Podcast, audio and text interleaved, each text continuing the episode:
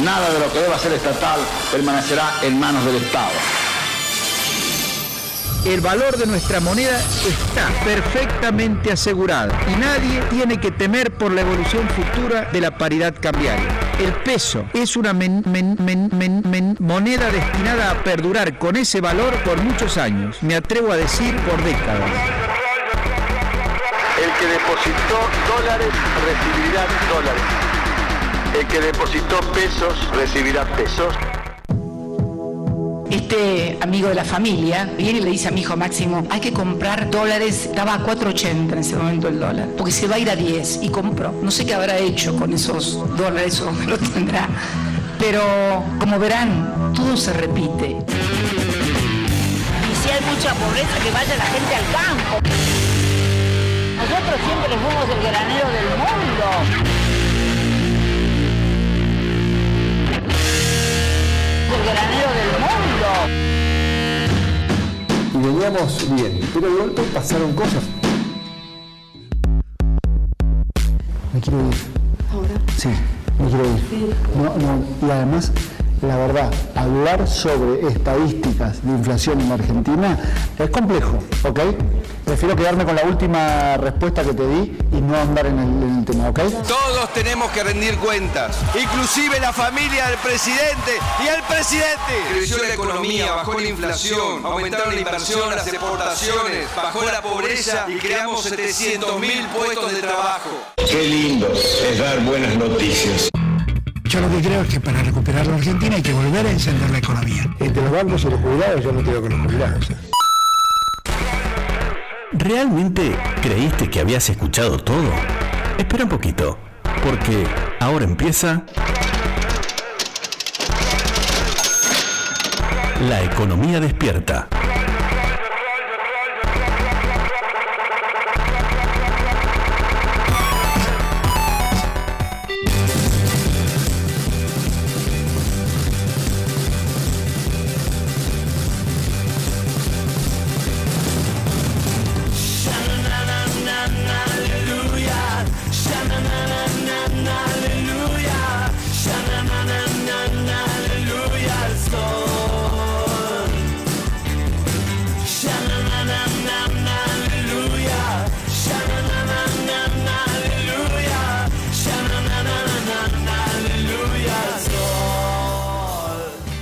Hola, hola, hola, muy buenos días Río Cuarto, arriba que la economía despierta, bienvenidos, bienvenidas a este primer y único panorama económico de la radio de Río Cuarto. Mi nombre es Javier Vicens y me acompaña como cada sábado en la co-conducción y en la puesta al aire musicalización el profe Laureano Martínez. Buen día, ¿cómo andan? ¿Cómo anda usted? Todo muy bien. Bien, ¿arrancó bien el sábado o no? Sí, sí. A pesar de todo. Pesar del clima, ¿no? El clima Sí. ha sido bastante. eh, rompió bastante las bolas esta semana. Porque, decir, sí. claro, sí, hay que decirlo sin vueltas. Sí. Esta primavera que se hace desear o- 8 grados, 9 grados de una mañana. Aparte, un día hacía calor, el otro día hacía mucho frío. La verdad que, bueno, no, no, no- no estuvo bien, no, se portó bien. Empieza, empieza a acusar recibo la voz, Sí, la sí. congestión, Muchos el vidrios viento. dando vuelta. eh, mucho- sí, sí. Pero bueno, eh, es así. Es así. es así es el clima de, de- de esta ciudad, de Río Cuarto. Sí, sí, Un clima muy, muy loco por ahí. sí. Pero bueno, sí, como dice usted, es lo que hay. Es lo que hay, bueno, pero estamos acá firmes, eh, tratando de llevar el panorama económico, político de, de la semana. eh, que una semana corta, Sí. pasó volando. Sí, una semana dentro de todo. eh, No vamos, sé, vamos a sí. decir, no, no hubo grandes noticias, así. Bueno, Eh, estuvo lo de o inflación. Eh, Sí, estuvo la noticia de No, inflación. bueno, eh, eh, en relación a lo que digo, sí, lo de la inflación sin duda que es una gran noticia la publicación. Pero como yo me enteré de casualidad, le digo la verdad, me enteré de ¿Sí? casualidad, sí. ¿Por qué? ¿Dónde estaba usted? No, estaba trabajando así, pero no- es como que no. Ya no le, Eh, ya no le importa el ya no 6%, me importa. No, 7 viste- mensual viste de que antes, eh, movimiento de los precios. Veníamos diciendo que mañana se, que mañana se publica, que qué sé yo. Ahora Sí. no, es como que no, no hubo tanta previa. Sí, no, yo creo que esta semana en, en lo nacional eh, fue noticia el coloquio de IDEA, el tradicional encuentro de los empresarios del Círculo Rojo, eh, celebrado en Mar del Plata. Sí. Eh, y para mí eso, eso es lo que se llevó todas las miradas, al menos de eh, los, los, de quienes estamos especializados en economía. ¿Por qué? Porque fuertemente cruzado por la cuestión económica, como es de acostumbrado ese tipo de reuniones, Sí. y en la que participaron los que están en la carrera por la presidencia y participaron los grandes empresarios, que son quienes lo organizan, Sí. y de Sergio Massa, eh, el ministro de Economía desde Washington, que estaba en, en una gira, eh, no es una gira, en realidad a la reunión anual del Fondo Monetario Internacional, eh, a- por eso se encontraba en Washington, había viajado con, con esa con esa intención Mm. y también cerró el presidente, un presidente que según eh, eh, titularon los eh, diarios nacionales hizo un discurso a modo campaña, algo, Sí. algo bastante insólito. Insólito, pero estuvo, sí, tuvo, tuvo ese tenor. tuvo ese tenor, algo bastante insólito, eh, pidiéndole a los empresarios que reconozcan las eh, gestiones de, de su gobierno. Eh, y un, un- eh, la reta también con eh, el traje puesto de candidato a presidente. No estuvo Macri en, en el coloquio de idea. Eh, sí Patricia Burrich, Burrich, sí. Con, el, con el humo que nos tiene acostumbrados. Mm. La presidenta del PRO sí, dijo que iba a sacar todos los planes sociales. Lo que es una mentira, eh, porque en el caso eh, de que ella sea eh, presidenta, no lo va a poder hacer. Hasta, hasta Así que Milei. nos, nos miente, hasta nos miente descaradamente. Hasta Milei en su momento reconoció que no iba a hacer eso. Bueno, un Milley que también pasó por el coloquio de ideas. y ¿Habló dijo- también? Sí, dijo que los empresarios que estaban eh, ahí reunidos no son la casta. Eh, No, público. dice que son, eh, son víctimas del- Claro. del- de los políticos y del Estado, eh, víctimas de los políticos corruptos que los obligan a poner coimas. Claro. Eso fue lo que dijo. Pobre, pobre sí, muy ingenioso Javier Milei, eh, siempre acorde al público que tiene enfrente en sus, eh, eh, sus intervenciones. ¿Cómo lo verán? los- ¿Cómo lo verá el círculo rojo a Milei? Bueno, trascendió que hubo una reunión, porque de hecho eh, tuvo la particularidad del coloquio de ideas de este año, que no solamente fueron paneles donde se hacían intervenciones políticos, Sí. eh, economistas, empresarios, sino que había cenas o Ajá. almuerzos. Ajá.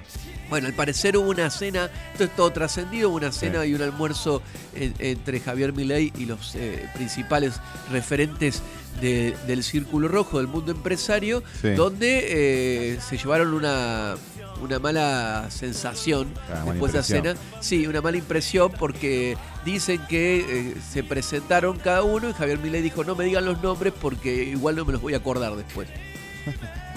Aunque eh, hay que tomar con pinzas esta información porque el- es el- le- las operaciones de parte del PRO hacia Javier Milei están escalando. Totalmente. ¿no? Uno sí. ve en La Nación Más, donde Javier Milei se movía como pez en el agua, en este, en este eh, canal de noticias, Sí. hoy ya es atacado directamente por los... eh, y yo no voy a defender a, a No, no, justamente, claro, pero eh, hay una clara intención de erosionar a, a Milei porque le resta votos a los candidatos de Juntos por el Sí, Cambio. actualmente preocupa más al PRO que al frente de todo. Sin duda, Claro. sin duda porque son votos del PRO los que se está Claro. llevando Javier Milei, que según las principales encuestas tiene un 25% de intención de voto, lo que es muchísimo, Mucho, sí. muchísimo para un candidato eh, tan delirante, lo vamos a Claro, decir, sí, delirante. sí. Bueno, la cuestión que eso fue para mí la noticia, la noticia, o estuvo, donde estuvo la mayor parte de la, de la información de la semana. Bien, Más el índice de inflación al que usted no le dio ni tronco bola. bien, bien. Eh, que dio 6,2%, un Sí. piso, ah, nos está marcando un piso altísimo Sí. de la inflación. Bajó, sí, bajó. bajó, bajó un 0,8%, Sí. muy poquito. Eh, esta dinámica nos está llevando a una inflación de tres dígitos para este año. Sí, sí, bajó, pero igualmente, claro, sigue siendo altísima y además la- hay inflaciones como la textil o incluso de, alimentos y bebidas no alcohólicas que siguen por encima de la media. Sí, muy por encima de la Sí, media. textil muy Lo de encima. textil, Eh, sí. ya es una- ya- yo no sé qué van a justificar. O sea, qué van a decir los, eh, los empresarios del rubro textil. Pero Eh, ya es No, no. un, un sector se ha comportado. Eh, diremos, 118% el aumento interanual en textil y calzado. sí, sí, no, si eso no es- si eso no es 118%. especulación, yo no sé lo que es. No, no, no, una cosa, una cosa impresionante eh, para, para una industria sumamente protegida. Entonces ya Sí. empiezan a escucharse las voces diciendo, che, ¿para qué los protegemos tanto? Claro, sí. Bueno, vamos a ampliar un poquito de Dale. este tema de la inflación en el panorama económico, en la etapa de la economía despierta. Muy bien. Y vamos a tener una entrevista eh, que es interesante en el marco de este coloquio de ideas. Porque vamos a estar dialogando con Martín Epstein, quien es eh, analista económico del CEPA, el Centro de Economía Política Argentina, que justamente con motivo de que se llevaba adelante este encuentro del Círculo Rojo en la ciudad de Mar del Plata, presentaron un informe sobre las 500 mayores empresas de la Argentina, sus ganancias y sus ventas de los últimos 10 años.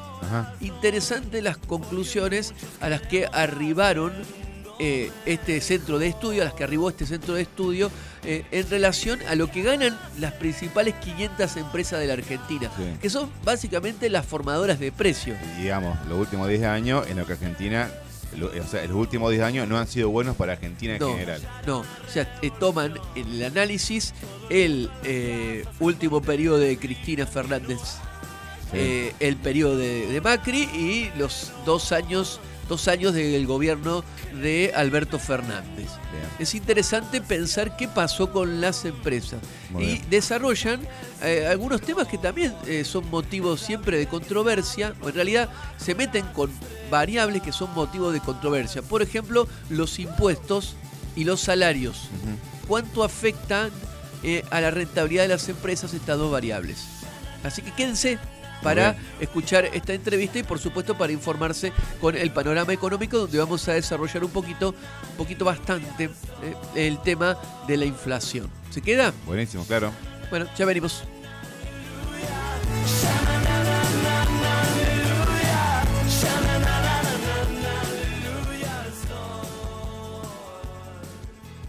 Estudiantes comprometidos y transformadores intervienen en la segunda edición del Parlamento Estudiantil. Nuestro proyecto se trata de una serie de charlas en el marco de una semana que se va a llamar la Semana eh, para Hablar, con el objetivo de concientizar e informar a los jóvenes acerca de todo lo que concierne a la salud mental en general para acabar con la desinformación y para brindar la ayuda a la gente que la sufra. Vamos a presentar un proyecto que se llama Núcleos de Espacios Seguros, que lo realizamos con el objetivo de ayudar a todos los adolescentes con la salud mental, porque creemos que es muy importante. Realmente nos sentimos muy afortunados de poder tener este espacio para bueno, poder hablarlo y poder solucionar alguna problemática que nos concierne a todos los jóvenes. Fue algo muy dinámico, muy divertido también. Me parece que está muy bueno traer proyectos que sean armados por jóvenes. Creo que es una, una propuesta muy buena. Consejo Deliberante de Río Cuarto. En el Consejo entramos todos. Mirá si con la colilla de un cigarrillo vas a provocar un incendio. Eso es un verso de la cara china. ¿O qué? ¿Me vas a decir que con la brasa de un asadito vas a quemar media provincia? Deja, por favor. Si salís al campo y salís sin conciencia, mejor quédate en tu casa. El 99% de los incendios son causados por el hombre. No tires colillas desde el auto, no hagas asados en zonas prohibidas, no quemes pastizales. Conciencia de Fuego. Gobierno de la provincia de Córdoba. Entre todos hacemos. Gratuita y a distancia. Así es la oferta educativa de la Facultad de Económicas de la Universidad Nacional de Río Cuarto, que hoy lidera en el país. Desde 2003, pionera en la enseñanza remota. Conoce más en www.eco.unrc.edu.ar.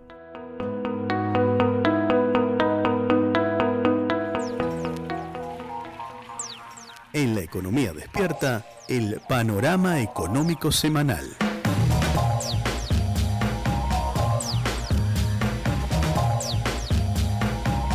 Panorama económico semanal.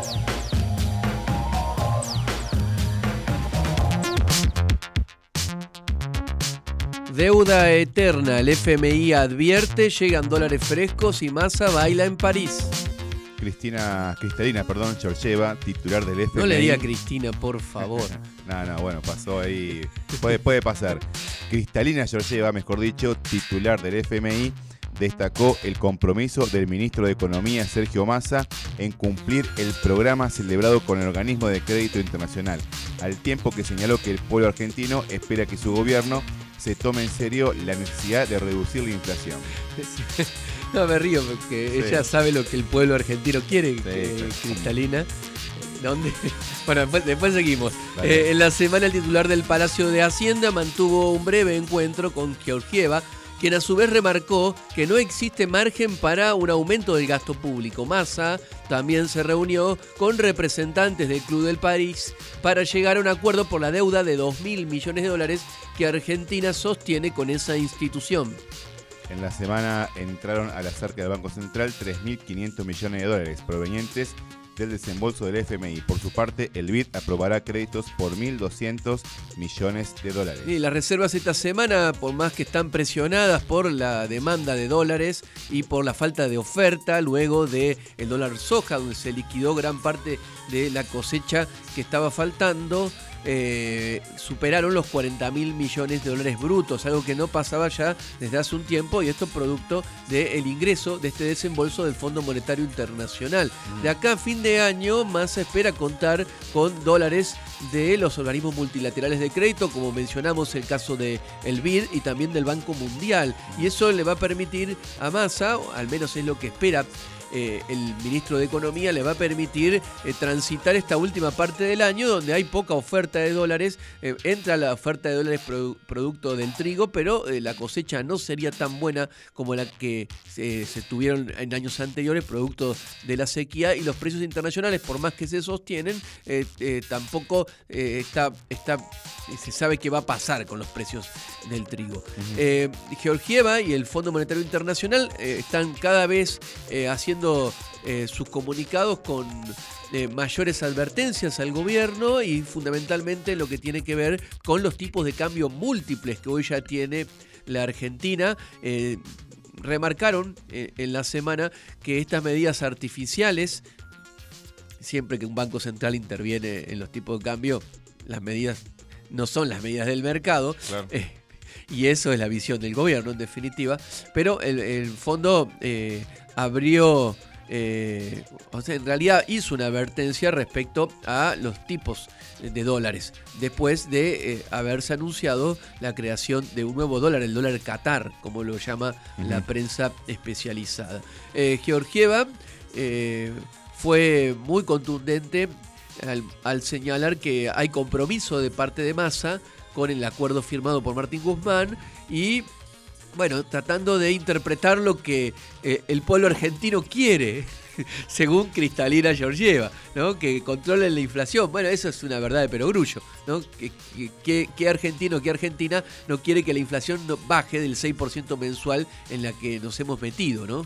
Totalmente, totalmente. Pero bueno, Cristalina tiene su interpretación de. o sea, ella sabe lo que queremos, ¿no? Sí, ella sabe tal sí. cual. Lo que está claro es que Massa no va a correrse ni un poquito No. del acuerdo con el fondo, lo va a sostener a rajatabla a pesar del año eh, que viene, año eleccionario, de elecciones. Entonces lo va a hacer Massa. Claro. Que está, va a estar férreamente agarrado de, de ese acuerdo. Massa participó del coloquio de ideas a través de una videoconferencia o videollamada desde Washington, Mm. donde se había reunido con Georgieva y eh, dijo que Argentina necesita volver a los superávit gemelos, es decir, superávit fiscal y superávit del sector externo. Recordemos que es, eh, esa fue la, la- la clave de los años de crecimiento durante el gobierno de Néstor Kirchner, ¿eh? parte de, de- de lo importante de la política macroeconómica. Hizo referencia a eso, a la necesidad de la disciplina fiscal, fue muy aplaudido por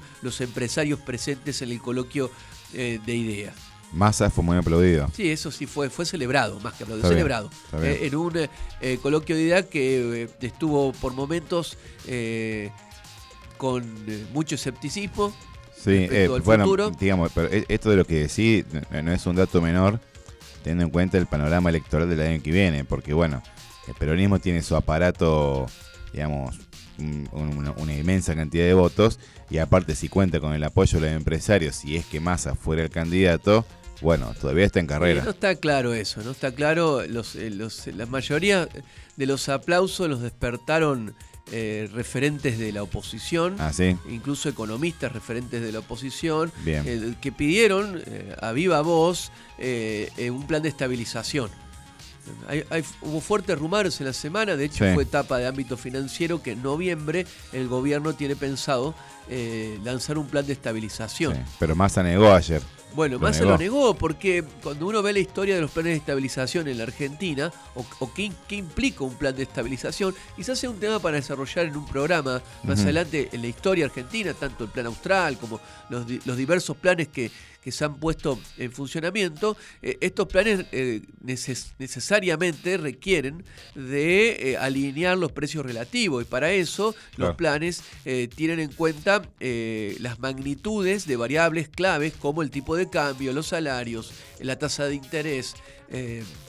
bueno, o sea, en, en cuanto a tipos de cambio, ¿qué requiere un plan de estabilización clásico? Que es lo que están pidiendo la mayoría de los economistas ortodoxos. eh, requieren una devaluación para Claro. llevar el tipo de cambio a los valores de los dólares marginales o al menos del dólar, ahora el Qatar, por ejemplo, 3.15. Claro, claro. El gobierno yo creo que eh, si no, no hubiera lanzado un dólar eh, o instrumentado un dólar Qatar o un, o un dólar eh, turista o un dólar o lo- los dólares soja. O, o soja o Coldplay eh, o Sí. los dólares que hay dando vuelta los nuevos Sí. sí, eh, eh, va a pretender hacer una devaluación más adelante Claro. para eh, tener un único tipo de cambio Claro. no estaría haciendo todos estos esfuerzos para Claro. no devaluar. Me parece que el gobierno no va, no va, va a hacer todo lo posible por no devaluar. Entonces ya la, la- la existencia de un plan de estabilización, como pide la oposición, como piden Sí. algunos empresarios, Claro, sí. las posibilidades, mejor dicho, de que eso ocurra, me parece que eh, no- el gobierno no va a torcer el brazo, salvo que se lo tuerzan. Claro, me parece más por ahí, me parece que también es una exigencia, bueno, del círculo rojo tal vez, no lo sé, pero hay una exigencia ahí de, de- de- digamos, de cierto sector poderoso porque también un, un plan de ese tipo incluiría congelamiento de salarios. Bueno, eh, lo que se, lo que un plan de ese tipo, justamente, salarios, tasa de interés, tipo de cambio, bien, son Claro. las variables claves en las que, y las tarifas de los servicios públicos, se me estaban olvidando, son las variables claves en las que un plan de estabilización trata de alinear para corregir eh, los precios relativos. Claro. ¿no? Que por otro lado, con esta altísima inflación, los precios relativos eh, están bastante, los precios están loquísimos. ¿no? A mí me pasó una situación eh, en, en la semana de, por ejemplo, que se te da esto. Vos tenés un, un par de zapatillas. Sí. Pongo un ejemplo para dar- que nos demos cuenta de lo loco que están los precios. Sí. Un par de zapatillas o, o un par de zapatos está en 20 mil pesos, más o menos. Bien. Eh, Claro. Fui a la bicicletería a, a cambiar una, una cámara y pregunto precios de bicicletas, todoterreno, muy lindas bicicletas, con, con todo lo que tiene que tener una bicicleta, y arrancan en 52 mil. Claro, O sea, dos pares de zapatillas es, es el valor de una bicicleta todoterreno. claro. Sí, ¿no? sí. Lo que te está marcando las No, claras. no hay relación, No hay relación y eso, eso es el, el desorden en los precios relativos y sumamos a esto las tarifas de los servicios públicos.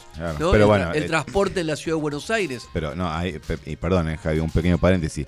Le- Las zapatillas justamente tienen que ver con el sector que ha desbordado la media de la inflación por lejos, Claro, digamos. y, a, y a eso, a eso se va con la- alinear los principales precios de la economía, Claro. entre ellos el salario que hace dos meses que viene corriendo muy por debajo de la inflación en la mayoría de los rubros de la actividad económica. Claro. ¿no? Recordemos, eh, vienen algunos gremios de cerrar paritarias, eh, pero no alcanza con este, es- esta inflación que tenemos galopante. Si la paritaria no está funcionando, por eso se habla de un plan de estabilización. Yo lo que creo que sí va a apostar el gobierno, y algo de eso hizo Massa en la semana a su regreso de Washington, es reunirse con los principales empresarios para, eh, y los sindicatos para llegar a un pacto por, por lo menos hasta eh, dentro de eh, las, eh, los meses previos a las elecciones.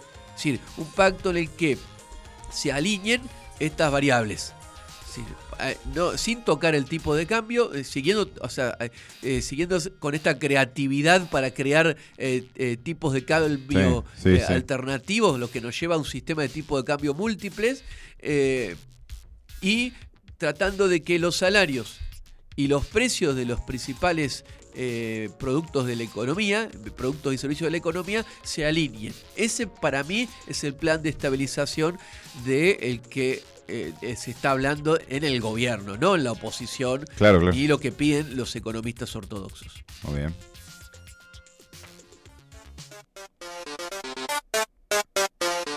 ATR. La inflación medida por el INDEC fue del 6,2% en septiembre. De esta manera, el alza de los precios en lo que va del año acumula 66,1%. La inflación interanual alcanza el 83%. Según muestra el IPC, el rubro prendas de vestir y calzado fue el de mayor aumento en el mes, con un salto del 10,6%, seguido por bebidas alcohólicas y tabaco con 9,4%. A ver, el panorama de los números de Index. Sí. Después tenemos eh, bienes y servicios varios. Es decir, el resto de los servicios, o sea, los servicios no regulados serían, es un corte de pelo, bueno, este tipo de cosas, eh, no sé, un, eh, Que no usamos nosotros, reparaciones, bueno, eh, usted no usará. A mí algo de pelo me queda. 6,8% y una de las cosas que más preocupa y que el gobierno va a tener que atacar, y Sí. a eso voy yo con las reuniones con los principales formadores de precio, Sí. es eh, alimentos y bebidas no alcohólicas. 6,7%, es decir, Claro. bastante eh, por encima de la media del 6%, eh, lo que subieron los alimentos. Eh, acá va a haber reuniones con los formadores de precios seguramente y Rubinstein, el viceministro de Economía, les va a estar marcando lo que dijo hace unos 15 días, cuando dijo que sus márgenes están muy por encima de lo normal, de lo histórico. Me parece que va a venir por ese lado eh, y, eh, la reunión con los empresarios que si eh, Massa eh, es lo que nos tiene acostumbrados, veremos qué sale de ahí.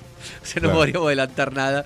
Nos tiene acostumbrados más a ser muy pragmático. Sí, sí. Así que ya veremos qué, qué sucede. Respecto a la inflación, en estos regímenes de altísima inflación, eh, no estamos acostumbrados a esto. Usted piense que nos alarmábamos hace un año atrás, un poquito más, cuando teníamos una inflación del 2,5%. Ujú. Bueno, acá no hay guerra de Ucrania que valga para estos números. Acá no hay pan- salida de la pandemia que valga para estos números. Claro. Acá estamos hablando de un fuerte componente de especulación, incertidumbre por las dudas más o menos en la formación de los precios. Que de alguna forma hay que tratar de cortar con esto para eh, evitar eh, caminar por este, este eh, sendero tan peligroso para la economía argentina. Tener una inflación este año del 100% con un... Si uno anualiza el 7%, mejor no lo hagan, anualícenlo, pero tener una inflación por encima del 100%. Ujú. Ya estamos en un régimen de inflación donde cualquier chispita puede Claro. hacer un incendio. Sí, sí, la verdad que es preocupante porque encima en este mes este, se retrasaron, digamos, o sea, todavía no está en, ese- en esa medición, no está presente la, lo de las tarifas, No, por ejemplo. justamente. No, porque aparte las actualizaciones tarifarias te quedan por detrás de los precios. Claro. Y al, al igual que la tasa de interés, o sea, el Banco Central aún no anunció qué va a hacer con la tasa de interés de política monetaria. La, la vez pasada, con el, cuando el mes pasado se conoció eh, el índice de agosto, que había dado 7%, subió la tasa de interés, lo mismo hizo en julio. Ahora, eh, después de esta leve baja, ¿qué va a hacer el Banco Central? Recordemos que con estos valores la tasa de interés te queda por debajo de la inflación. Claro. Entonces, aquellos que buscan preservar el valor de sus ahorros, naturalmente los están empujando a irse a una moneda más dura, Claro. que es el dólar, porque la tasa de interés de plazo fijo queda por debajo. Esta semana se hablaba de subir de vuelta la tasa de Sí, interés. Pero, ese es el rumor, pero, no sé qué quiere hacer el Banco Central porque esto encarece, eh, encarece el crédito, los créditos personales, los créditos para las empresas, los acuerdos descubiertos. Casi no, no. las tarjetas ¿hasta de crédito. Claro. Bueno, eh, yo creo que no le está terminando de encontrar la vuelta y me parece que se- sería importante que el gobierno llegue a un acuerdo con los formadores de precios porque acá hay un por las dudas, está clarísimo que acá hay un por las Claro, dudas. sí, ¿eh? sí. Y bueno, O sea, qué sé yo, ni siquiera sé Lo si ves en los textiles. Claro. No, ¿Textiles claro. con qué lo justifican? Con el Claro. dólar Qatar. ¿Con qué justifican un aumento del 10,6% en un mes? Claro, no, no. En un mes estamos hablando. O sea, eh, es eh, muy preocupante este régimen de altísima inflación. Algunos hablan de la necesidad de un shock. O sea, un plan de estabilización que sea shock para cortar con la dinámica. Eh, Martín Redrado fue uno de ellos. Pero que el, ¿Y el shock dónde estaría? En idea. No, Pero, evaluación. digamos, en- en qué se- pero digo, Sí, en- ¿Cómo es el shock? Inicialmente pegar un bombazo hacia arriba con los precios, de evaluación, eh, ajuste de salario, Claro, alinear estos principales precios de la economía para después dejarlos congelados durante un tiempo. Claro, pero no. Clásico plan de estabilización Bien- en la historia argentina. ¿no? Se han hecho, ¿eh? Es bien orto- ortodoxo. Bien eso. ortodoxo, se ha hecho muchas veces. El resultado es una fuerte recesión. Claro. ¿no? Claro. Con transferencia de ingresos de los sectores eh, más vulnerables a los sectores que están ligados al comercio internacional. Claro. Ahora, ¿él va a querer hacer más a eso? Eh, No, no. sí, eh, a, meses no. de comenzar la campaña electoral para el año que viene. Totalmente. Me parece que no. No lo va a crecer, va, va a buscar evitarlo a, a- a toda costa. Totalmente. Seguramente. interrogante. Sí hay presiones para que eso pase. Y son muchas.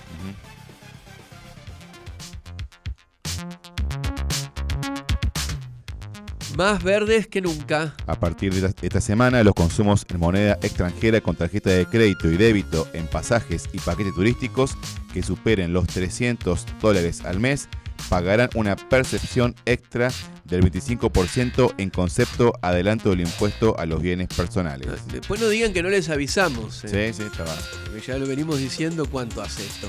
¿no? En Lo que se está yendo, se estaba yendo, se está yendo en Argentina por eh, la vía del turismo, por los servicios eh, turísticos. Muchos Claro. dólares. Y siempre es una preocupación esto. Bueno, y vino el dólar Qatar. De, de cerca del Mundial vino el dólar Qatar. La decisión se toma poco más de un mes. eh, apenas, ¿cuántos? Treinta y pico de días faltan para el Mundial. Sí, sí. Eh, Con los recargos anteriores al dólar turista, si re- recordemos que tenemos el turista, por, para menos de 300 dólares eh, de gasto con tarjeta, lo que es muy poquito. Imagínate, usted se va al Claro. extranjero de viaje, ¿cuánto hace que usted no sale del país? No sé, se puede dar cuenta. Bueno, eh, eh, de Río Cuarto. También. Eh, si usted sale de- del país, eh, es muy probable que gaste más de 300 dólares. O sea, el dólar turista ya quedó para una compra, una pequeña compra por tarjeta de crédito de algún producto que venga del extranjero. Claro. ¿no? claro, Eh, para Netflix quedó. claro. para el tipo de cosas. Más de 300 impacta el dólar Qatar, como lo han llamado en la prensa especializada. Eh, este dólar Qatar eh, cotizó esta semana 315 pesos. Ajá. Bueno, en la semana financiera, el dólar blue anotó la mayor suba semanal en casi tres meses al aumentar 13 pesos. En las cuevas de la City porteña finalizó el viernes a 290 pesos para la venta, mientras que el dólar ahorro cerró a 261 pesos. El dólar financiero, contado con liquidación, bajó casi 2 pesos hasta cotizar en la bolsa porteña a 312 pesos. Bueno, era de esperarse que Sí. con un, un dólar Qatar, o sea, lo que está pasando, a pesar de eh, que a la portavoz del gobierno, Gabriela Cerruti, eh, no crea en ello, lo que está pasando es algo muy preocupante. Porque, entre todas las cosas que preocupan con el dólar. ¿Por qué? Porque un tipo de cambio marginal como es el dólar blue o los dólares bolsa, Sí. están marcándole la cancha a, a- a los precios ya. O sea, Claro. en este régimen de alta inflación, donde cualquier cosa es motivo para ajustar los precios, los dólares marginales, en este caso, ¿qué se está viendo? Ahora se empieza a ver el dólar Qatar, el más alto. Bien, están siendo parámetros para la fijación de precios, cosa que no ocurría cuando teníamos un, un régimen de inflación del 2% mensual. Ahí sí realmente el dólar blue, el dólar bolsa eran dólares marginales. Pero cuando vos te quedaste sin dólares, como se quedó la economía argentina, y obligaste a los importadores a ir a los dólares bolsa, obligaste a, a toda la economía a tener que buscar formas de eh, acceder a los dólares que no son a través de la cotización oficial, el problema es que empiezan estos dólares a ser relevantes en la formación de los precios. Claro. Cosa que no ocurría hace un tiempo atrás. Claro. Bueno, ahora sí está ocurriendo. Entonces la portavoz del gobierno, que yo no sé cuál es la función bien que cumple, la verdad que dice muchas boludeces, vamos a decirlo así. Es- Sonó eh, dice para que no le preocupa el gobierno el dólar blue. Eh, no, no es ella, así. en estos días previo al- a la asunción de la nueva ministra de Géneros, había sonado ella para cubrir ese cargo. Se ve que en- ahí hay, hay problema ahí de, de no saber Sí. dónde ubicarla, capaz. Sí. Bueno, el Banco Central, eh, luego de septiembre, donde eh, todos los días en la plaza eh, financiera, en la plaza de cambiaria, estuvo del lado de los compradores, ahora se terminó el dólar soja y pasó al otro lado del mostrador con vendedor. Eh, vendió esta semana 250 millones de dólares, eh, lo que sigue siendo una señal de alerta. Massa está contando porotitos, ¿no? Porotitos de, que vienen sí. del BID, que, del Banco Mundial, lo que queda de lo que viene del Fondo Monetario y para, eh, yo creo, para aguantar hasta que llegue la nueva cosecha. Bien. Sí, y, y, y rezarle a la Pachamama. Sí, por supuesto. Siempre en Argentina le terminamos rezando a la Pachamama para que llueva.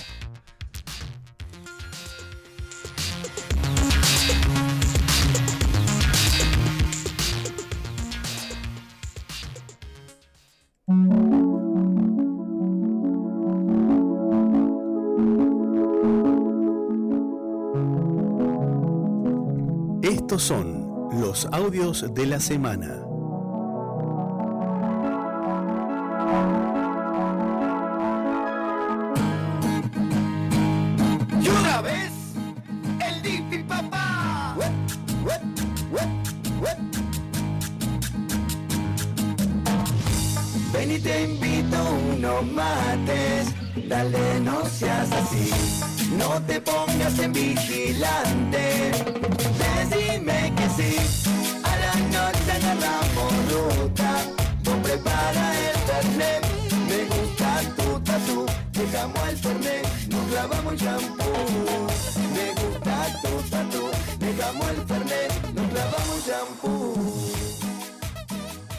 Sí, sí, sí, ya llegó el bloque de audios de lo que pasa en la región de la AMPA, de lo que ha pasado durante esta semana corta, pero no por ser corta, sin material. ¿no? Muchísimo material de lo que pasa en esta región particular del mundo. Sí, sí, eso, eso nunca falta. Nunca falta. Bueno, arrancamos con el Dipi, eh, como siempre, para eh, musicalizar eh, lo que ocurre en la ciudad, la ciudad, la región, la región de Lampa. Sí. eh, fiel representante de esta región, un embajador para con nosotros, acá en el interior. ¿Mm? ¿Con qué vamos a empezar? ¿Quién se fue? Sí, Triste noticia sí, sí. para el fútbol argentino, creo. Triste noticia se va en realidad, no se fue. Totalmente, sí, sí. Eh, se va ahora en, en un par de semanas, Marcelo Gallardo. Marcelo Gallardo, el director técnico de River, luego de ocho años exitosos al frente del club de Núñez, se va. Ha Sí, sí. anunciado que se va. Gran director técnico. Gran director Gran técnico, reconocido sí. por todos los hinchas, incluso usted, que tiene una camiseta, a ver, no, no es una camiseta, una campera Sí. de un rojo y negro que no es. Newell's y que dice C-A-L-A el escudo. Sí. ¿Qué es eso? ¿Por qué está vestido así? Los Andes, los Andes de, de Alejo Ledesma. Ah, muy bien, Sí, muy bien, un club acá de la zona. Sí, sí, es el club de la de, de la de la familia de, mi esposa, podríamos decir, ¿no? Ah, Toda la, mire usted, sí. ¿qué, qué juega en la liga, la liga de ahí? Sí, sí, pe- pero la, la liga mm, es un club que se, re- se refundó Sí. hace poco porque se había ¿Por qué le fundido han por, los Andes ahí no hay una montaña ni cerca? No, no lo sé. Pero bueno, la tiene lin- linda campera. Me gustó la campera, así que se la pedí a mi cuñado que me, que, que me la mandó. Muy linda, muy linda Así que campera. se ha hecho hincha de los diseño. Andes. Sí, sí. Bueno, eh, gustos, eso no, no podemos decir nada, ¿no? Por lo menos, ya está. Es un club del Córdoba. Lo de Córdoba, claro. Ahí, sí. Bueno, eh, la cuestión que fue noticia el, el- el- la- la- el anuncio de Marcelo Gallardo. Sí. Y en TN salieron a hacer lo que hacen cuando, ¿qué pasa? Cuando no tienen qué hacer. en realidad cuando no tienen producción. Salen a la calle a entrevistar. Claro. Claro. ¿no? Y, y a veces pasan cosas en la región de Lampa Imprevisible. imprevisibles Sí. cuando uno le pone el micrófono a algún habitante de esa región. Sí. Bueno, se lo pusieron a un hincha de River eh, en TN y pasó esto. A ver. Este momento este anuncio de Gallardo. Mucha tristeza para mí. dice el hincha. Que se vaya Brito a la concha de su madre. No. Se puede bien a la concha. bueno, bueno, pero bueno, Gallardo. Son los riesgos que se corren. Claro, no, A ver. hay veces que, hay veces que las decisiones trascienden también, ¿no? Lo, la calentura del momento. Sí, la verdad que, bueno, toca esperar a escuchar a ver cuáles fueron los motivos. Ahí pero le ya tener razón, ¿no? Estoy muy conforme con, la actual presidencia de River. Es correcto ahora. Y expreso que se vaya a la concha de su No. Me gusta cómo cierra. Estoy muy desconforme y expreso que se vaya a la concha de su padre. Sí, sí. Bueno, sí, mucho, mucho hincha de conforme con la gente. Eh, no, no, no es serio, no, no. Bueno, Pero no sé ni eh, eh, no sé, eh, en una idea. nota seria que hemos Sí. hecho alguna vez, hemos hablado del padre, que no, sé a qué sector económico, ahora no recuerdo. Ah, el, que era dueño del Banco Macro que falleció. Ese, ese, Ah, ese, claro, es- sí, es el sí, hijo de- sí. Banco, el banco más grande de la Argentina, junto con el Galicia, Claro. El Banco Nación. Claro. Ah, sí que es el hijo, Es el miren, hijo, me vengo a sí, enterar. Es el hijo de el, el fallecido eh, dueño del Banco Macro. Así es. Muy amigo de Massa. Tuvo un claro. accidente aéreo Claro. falleció. Ah, mira. eh, si no recuerdo mal.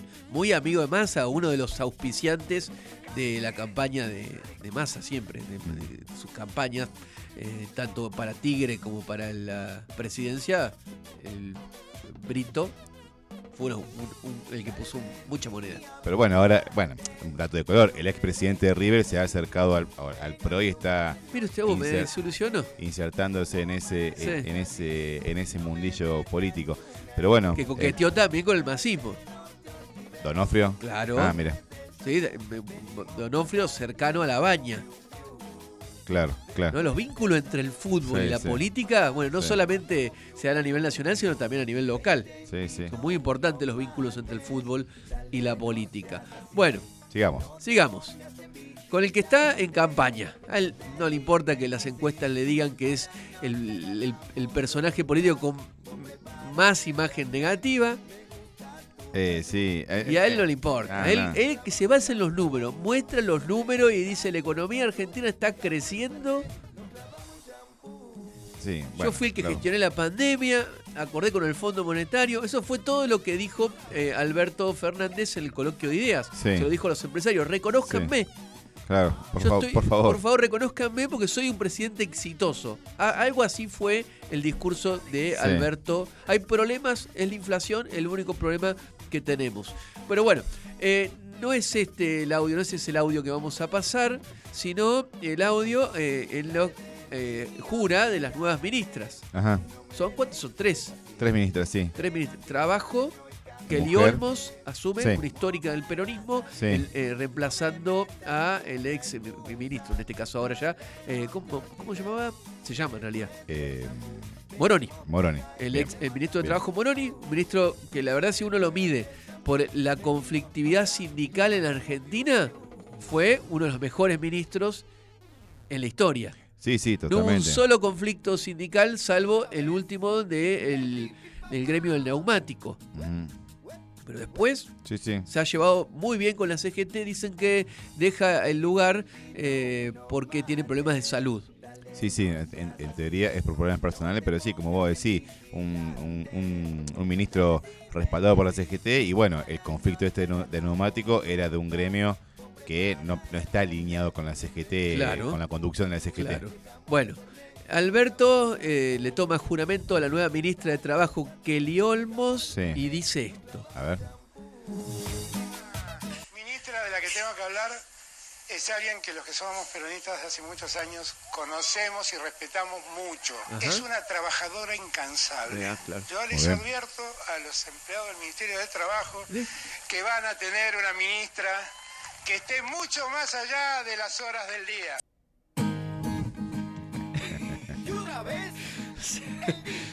Que el otro no estaba.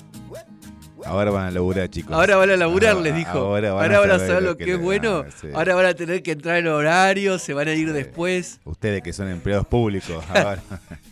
Tiene que salir el presidente. O sea, debe, debe haber ministros que no laburan lo que tienen que laburar. Los famosos ministros que no funcionan. Claro, Que lo de que- hecho era dirigido ya en ese entonces para, para Moroni el Sí, mensaje. claro. Bueno, ahora Ya. le llegó. Después de tres años, tres años le llegó. Ahora es momento de trabajar para la gente del Ministerio de Trabajo de la Nación. El Ministerio de Trabajo es donde más tiene que trabajar. Sí, se supone. Se supone que sí. Bueno, ¿se acuerdan que empezamos la semana pasada? Hicimos mención a una historia de amor. La novela, sí, sí. La novela en- eh, y llegamos a la conclusión de que los ultras, eh, los eh, ultras de derecha, también Sí. se enamoran. Sí, sí. Pero bueno, Aman. aman. Sí, rápido. pero aman. Pero no había tanto amor. No era una cosa de amor, era una pasión cortita. Claro. ¿A qué nos referimos? Al Presto. Presto, este influencer de la Sí. ultraderecha, Sí. y Brenda Uliarte, la ideóloga, la supuesta ideóloga, que ya me parece que se ha desvirtuado toda la investigación, porque en la región de Lampa todo lo convierten en un show, eh, pero me parece que ya de ideóloga tiene poco, eh, porque cuando empezamos a ver las transferencias de dinero Claro. Ahí está una cosa turbia ahí. Sí, hay- a- al hombre, este, del chico este de la carpintería, ¿cómo es que se llama? Morel. Sí. Siete palos recibió Morel de, los Caputos. De los caputos. Sí. Claro. Siete palos. Para hacer. ¿Qué cosa? No se sabe bien. Una carpintería exitosa sería.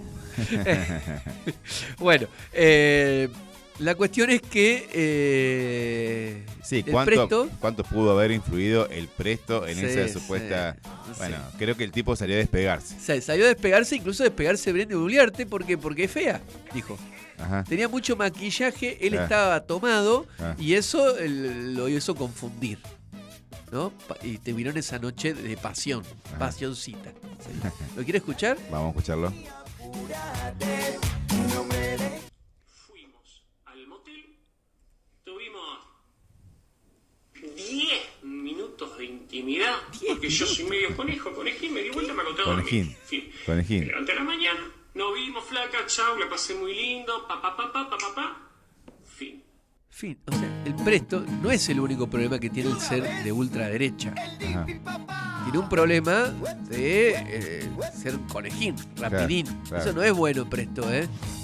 No, aparte imagínate No, no, no. El, el- el tipo, lo, lo que debe querer despegarse de eso, que termina aceptando lo que ningún hombre quiere aceptar, que, Claro, claro, que sí, enseguida sí. se termina... No, no, o sea, eso función. se llama eyaculación precoz, presto. Claro. eh, atiéndase con un, un especialista o una especialista.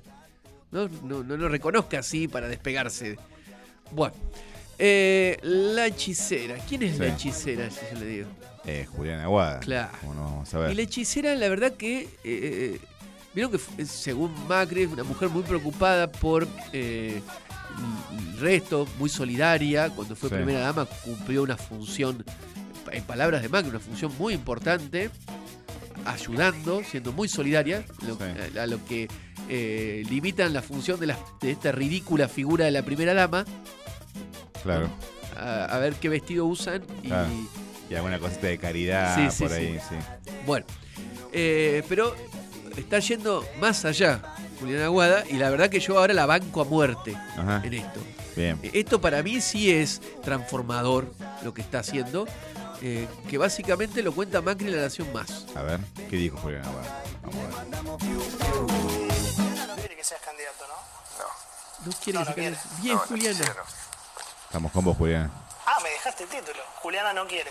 No, no, Julián, no. Está, está- No, está no, de acuerdo no, en que, no, sería bueno que no. Bueno, Sí. Bueno, bueno, Todos bueno, estamos de acuerdo con Julián Aguada. Mirá, me dejó el título al final. Gracias. Todos, Juliana, estamos con Sí, vos en sí, esta. sí. Sos nuestra hechicera. Una causa nacional. Eh, nuestra hechicera. eh, la hechicera no quiere, dijo. No, no, habla así, Macri. Eh, la hechicera no quiere y nosotros tampoco. Así que vamos bien. con Te vos, bancamos, Juliana. te bancamos. Eh, es, es momento de que eh, pasen más tiempo juntos. eh, Que puedan eh, arrancar, Netflix. arrancar con Netflix a las 5 de la tarde en lugar Sí. de las 7. O cualquier hora del día. Sí, ¿Por sí. qué? ¿Por qué tiene que ser Netflix de noche? Cualquier hora. A la mañana, a la tarde. tipo Si no 10, tiene problema, 11. claro, no tiene Ah. problema de- de económico Macri. Así que puede ver Netflix y aparte han surgido un montón de plataformas que también puede ver Claro, claro, no es todo Netflix. que si es presidente no va a tener tanto tiempo. Así que estamos con vos. Bueno, eh, al que lo están tratando muy mal en la Nación Más, lo dijimos, es a Javier Milei. Sí. Le dan, o sea, Milei de ser un, eh, una estrella, Sí. ¿no? un rockstar de la Nación Más, ahora es el tipo más atacado en la Nación Más. Claro. Porque le resta votos a la Rete Burrich. Sí, sí, ahí, totalmente. Bueno, y eh, al Conamu, Comón, no sé cómo se dice, el periodista de la Nación Más. eh, Decís, eh, es una sorpresa, es un tapado. No. A ver, antes trabajaba para una empresa de Eduardo Brunequian y cuando preguntabas eh, a la, a- dentro de esa empresa no trabajaba.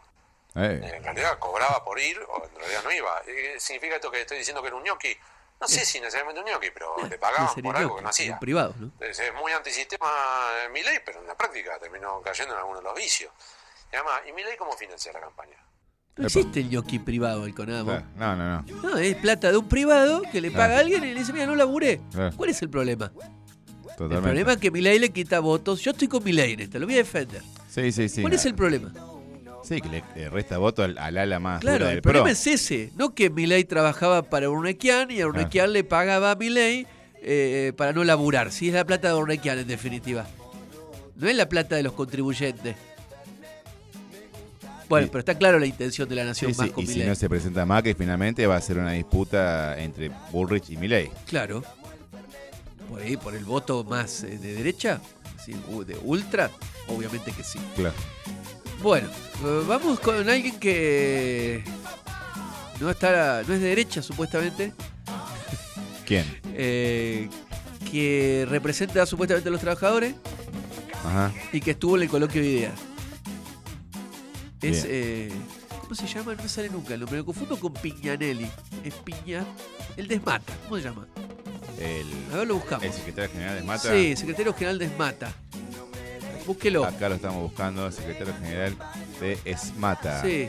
Ricardo Peñanelli. Piñanelli, bueno, me lo sí. confundo con el fallecido eh, Aldo Piñanelli, economista, ¿se Ajá. acuerdan? Sí, sí, sí. El histórico del peronismo. Eh, bueno, eh, dijo esto, escúchelo usted, usted que está en los- con los sindicatos y todo defendiendo a los trabajadores, a ver qué piensa. Vamos a ver. por sacar más de lo que tengo que sacar. No está recién levantado, ahora sí. O sea, es un fino equilibrio entre capital y trabajo. Claro. La discusión de los convenios es sencillo, lo mismo que dijo el negro antes. Son necesidades son los- de los trabajadores y posibilidades de la empresa. A la empresa yo no le puedo sacar más de lo que puede pagar, pues si no termina sacándome el laburante. No. Y si le tengo que sacar lo que le tengo que sacar para que tengan una vida digna los, los trabajadores. Hace equilibrio. No, no, es una... mi- miren, lo que dice eh, Piñanelli, Sí, Esmata, sí. es la muestra de cómo funciona el sindicalismo Sí. peronista. No se me enoje. Sí, sí. O sea, es eh, un decálogo eh, del sindicalismo peronista. O sea, un fino equilibrio entre la necesidad de los trabajadores y el capital. Un fino equilibrio. Y históricamente ha sido así. Por eso, ¿se acuerdan? Tuvimos un intercambio con usted eh, vía WhatsApp respecto al, eh, al conflicto con el neumático. Y yo le dije, me Sí. parecía insólita la posición de los empresarios del Círculo Rojo. Yo no, Mm. no dije insólita, me parecen pelotudos. O sea, están en- est- a ver, con respeto lo digo. Ah, con respeto no, soy del Círculo Rojo. Sí. Mire, ¿Por qué digo que me parece eso? Porque históricamente las empresas formadoras de precio en la Argentina, es decir, las que producen bienes que se que son difundidos en la economía, históricamente no llegaron a un conflicto con los sindicatos peronistas, históricamente. No, no. claro. ¿Por qué? Porque estas empresas tienen una cuota de mercado importante, porque son formadoras de precio y porque cualquier aumento salarial que acordaran con los sindicatos peronistas, en ese fino equilibrio entre el capital y el trabajo que forma parte de la historia en la Argentina, es trasladada a precios. Claro. Porque la demanda de sus productos es rígida, inelástica, como decimos los Claro. economistas. Entonces, lo que tenemos es una disputa distributiva que se ve reflejada en la inflación, que a las empresas no las afecta porque siguen vendiendo lo mismo. En definitiva, Claro. lo que afecta es al grueso de los consumidores. Claro. Entonces me parecía insólito el, el conflicto del gremio del neumático luego de 25 audiencias de conciliación que las empresas con, con FATE a la cabeza. Y, y las otras multinacionales no llegaron a un acuerdo con el sindicato lle- llevando a, una escalada en el conflicto que estaba mirando todo el país e incluso los otros sindicatos conducidos por el PJ. O sea, Totalmente. el sindicalismo peronista. Sí, sí, sí. Entonces era insólito, ¿por qué? Porque terminó ganando el sindicato del neumático que está conducido por el trotskismo. Y entonces ahora, por ese error de estratégico de las eh, empresas del neumático, ahora, con Pablo Moyano a la cabeza, el sindicalismo ligado al PJ está pidiendo aumentos salariales similares a los aumentos salariales que eh, ganó o le, le tuvieron que otorgar porque pararon la producción de automóviles y, y pararon con la comercialización de neumáticos y nos quedamos sin goma en la Argentina, Claro. el sindicato del neumático. Claro, Una estupidez totalmente. grande como una casa. Totalmente. Pero bueno, es, es raro cómo funciona la, la cabeza de, de algunos empresarios del Círculo Rojo, eh, que bueno, en el coloquio de ideas tuvo un eslogan, el coloquio de, de ideas. Ajá. O, un- o una, un nombre, un título le pusieron. Ceder para crecer se llamó. Bien. ¿Y quién tiene que ceder? No quedó claro. Claro. Aunque sí, Sí, la reta sí, dejó sí, en claro quién tiene que ceder. Claro. Porque dijo, la reta, eh, si soy presidente, voy a hacer una reforma laboral y voy a, a tocar las indemnizaciones. Que Sí. son multas, dijo. Directamente. Claro. Una modificación en el régimen de indemnizaciones. Está claro quién va a ceder. Sí. Eh, bueno, un empresario que está vinculado a, a la fundación, eh, ¿cómo se llama? Pensar, ¿se llama? Sí. Mm. Eh, que es un matemático, está en los, en los Estados Unidos, Sí. empezó su al- alocución y fue la apertura del acto Sí. eh, diciendo que los que tienen que ser son los empresarios. Ajá. Y ahí se armó el despelote en el coloquio. ¿Por qué pusimos este título? Claro. ¿No? Fue muy controvertido el nombre de este coloquio. Eh, vamos a continuar con el coloquio de ideas. Dale. Lalo y Vasco se cruzaron. ¿Quiénes son Lalo y Vasco? Bueno, No sé, parece el nombre de cantantes venezolanos, mexicanos. Sí, sí, o de una, de una serie costumbrista de, de, de- ¿cómo es? de Canal 13. Claro. Bueno, Lalo eh, es Dante Sica, ex ministro de la producción de Macri, Sí. y Vasco es de Mendiguren, actual secretario Sí. de la producción de Alberto. Este fue el cruce. A ver. Pensar que todo este sistema que tenemos de cepos, que tenemos de retenciones, etcétera, es un modelo que genera la exportación y una economía abierta, es herir la inteligencia de todos los que estamos acá. Tenemos muchísimos empresarios argentinos que les gusta mucho más negociar la rentabilidad en los despachos oficiales y no en los mercados. Y me gusta hablar con Lalo porque él tuvo la gestión. Y sabe el fondo. que una cosa es manejar Es el. PowerPoint y otra cosa es sentarte en un escritorio. Ajá. Y vos sabés, Lalo, lo que cuesta gestionar. Vos estuviste en un gobierno que traía y traía el mejor gabinete de los últimos 50 años. Sacó un cepo, terminó poniendo el cepo. Sacó las retenciones, terminó poniendo retenciones. Liberó No, basta, basta, lo está matando. la inflación que la paramos de taquito terminó en el 54 sin guerra y sin pandemia. No es tan fácil. Bueno, Bueno. muy bien el Vasco de Mendiguren. ¿Por qué? Porque son unos sinvergüenza algunos. No tienen, no tienen la cara de piedra. Para mí, el más cara de piedra de todos. Sí. O sea, hay dos, en realidad, dos. Sí. Porque Caputo sí- sigue haciendo su negocio. que fue, ¿Te acuerdas? Caputo fue eh, ministro de Finanzas, el Sí. Messi de la Finanza, después fue presidente del Banco que Central. fue a la playa Pero, cuando- Claro, que fue así tirado en Sí. Río de Janeiro mientras explotaba todo. Eh, Caputo no habla. No. Pero Duhovne habla. Jóvenes. Y Duhovne dice lo que habría que hacer. Y Hay fue- varios. Sturzenegger también. Bueno, Sturzenegger. Y después el más cara dura de todos, Sí. y yo lo sigo en Twitter, el más caro de todos es Guido Sandleris, Claro, otro. Que da recetas de cómo hacer para combatir la inflación. Claro. Ah, y dice que este es el rumbo equivocado. O sea, fue presidente del Banco Central, Sí. tuvo, no sé, la innumerable cantidad de corridas cambiarias. Numerable no, varias. No vamos a exagerar sí, tanto, varias. y, y después dice cómo tienen que hacerse las cosas. Insólito. Brad Guy también, Brad Guy es otro que dice que el Fondo Monetario es muy laxo. Ah. O sea, les prestó cin- 44 mil millones de dólares sin cumplir con su propio estatuto, sin pasar por el Congreso y sin preguntarse si lo íbamos a poder devolver, sin preguntarse. Y dice que ahora el Fondo Monetario es muy laxo con el actual gobierno. O sea, un poquito de... Pero bueno, es- eso se da también. vergüenza, un por- poquitito de vergüenza. sí, e- estos son los sinvergüenza y los que están ahora han resultado ser unos inútiles que le han dado lugar a estos sinvergüenza. ahí está la clave, ahí está la clave. Pero, eh, y la gente que se acuerda poco de todo esto. Totalmente. Poco. La memoria que tenemos es bastante cortita. Eh, vamos a cerrar con. eh, no es un audio de lo que pasó en la región de Lampa.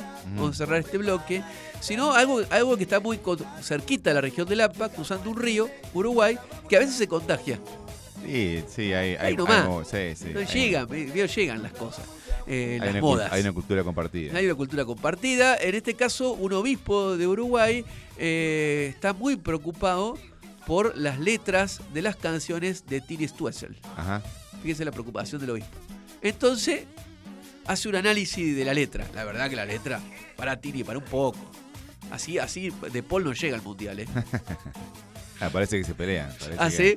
No da es el Tini. momento más importante de la historia argentina. Sí. Y Dejate usted- joder. Usted estaba boludeando con Tini. Claro, nada, nada, nada. Estamos en contra de eso. Escuchemos a- al obispo de Uruguay analizando unas letras de Tini. La triple T, La triple T. que será Tini, Tini, Tini. Sí. Dice así. Ah, y que nadie se escandalice, por favor. No, faltaba menos. Con mi gata salimos de roce. No llegamos antes de las 12. Yo sé bien que parecemos juventud. mala, pero en el fondo tú me conoces. Que en mi cama no voy a dormir. Un viaje a Europa antes de salir. Donde sea la vamos a seguir. Es con, con voz de homilía lo hace. Esta noche es para beber, para salir y no volver. Hoy no llego a mi casa, la montamos en la plaza. Eh, pará, Tini. Sírveme un trago y un, sírveme un trabito más. Uno para mí y otro para el que a veces se olvida que solo hay una vida. Esto es lo que escucha la juventud. Ah, puede ser, no puede ser. No estamos en la playa, pero en bikini. Ah, Que ya no tomo agua, solo martini. Que ya no quiero amor. Bueno, banco eso de Martini. Lo banco, Sí. lo banco. Para salir de fiesta bailando reggaetón en cámara lenta. Le metemos cumbia, la que revienta. Ponme la lenta, ponme la lenta. Lo lee como. Lo lee como. Para que todas mis la babies lenta. le metan hasta abajo. Que A la cumbia que le ponga lenta. Es mal pensado el tipo, ¿te das cuenta? cadera, mueve todo lo Lo que mismo, te qué mal todo pensado. lo que trajo.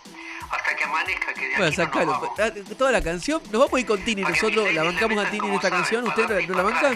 Vamos con Tini. ¿Eh? Sal, eh, sí. y Mansi lo va a dejar tranquilo de Paul, así de Paul puede estar concentrado.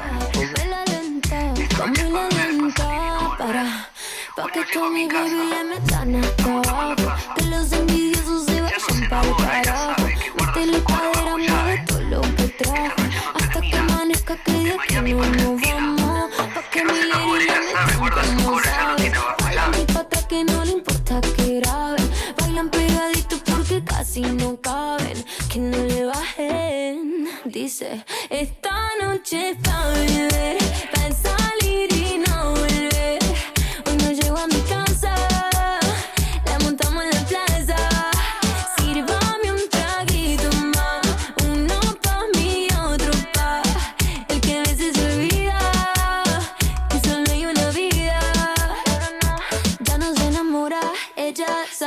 que guarda su corazón. Bajo llave Esta noche no termina.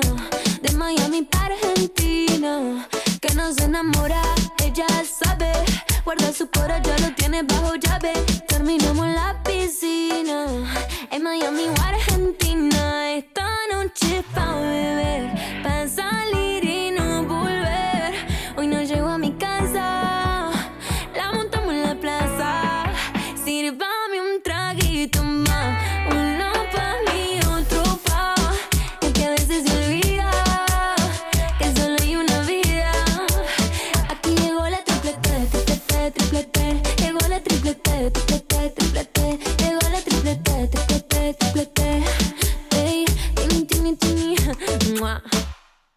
Octubre, mes de concientización sobre el cáncer de mama. ¿Vos ya agendaste tu próximo chequeo? El gobierno de Córdoba puso en marcha una nueva edición del programa provincial Córdoba Rosa con diferentes actividades preventivas y recreativas.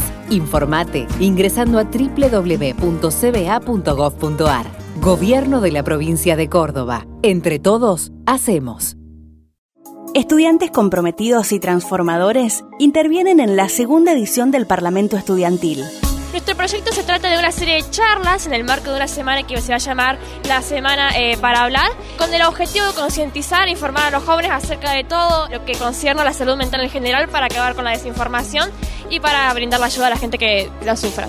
Vamos a presentar un proyecto que se llama Núcleos de Espacios Seguros, que lo realizamos con el objetivo de ayudar a todos los adolescentes con la salud mental, porque creemos que es muy importante. Realmente nos sentimos muy afortunados de poder tener este espacio para bueno, poder hablarlo y poder solucionar alguna problemática que nos concierne a todos los jóvenes. Fue algo muy dinámico, muy divertido también. Me parece que está muy bueno traer proyectos que sean armados por jóvenes. Creo que es una, una propuesta muy buena. Consejo Deliberante de Río Cuarto. En el Consejo entramos todos. Gratuita y a distancia. Así es la oferta educativa de la Facultad de Económicas de la Universidad Nacional de Río Cuarto, que hoy lidera en el país. Desde 2003, pionera en la enseñanza remota. Conoce más en www.eco.unrc.edu.ar.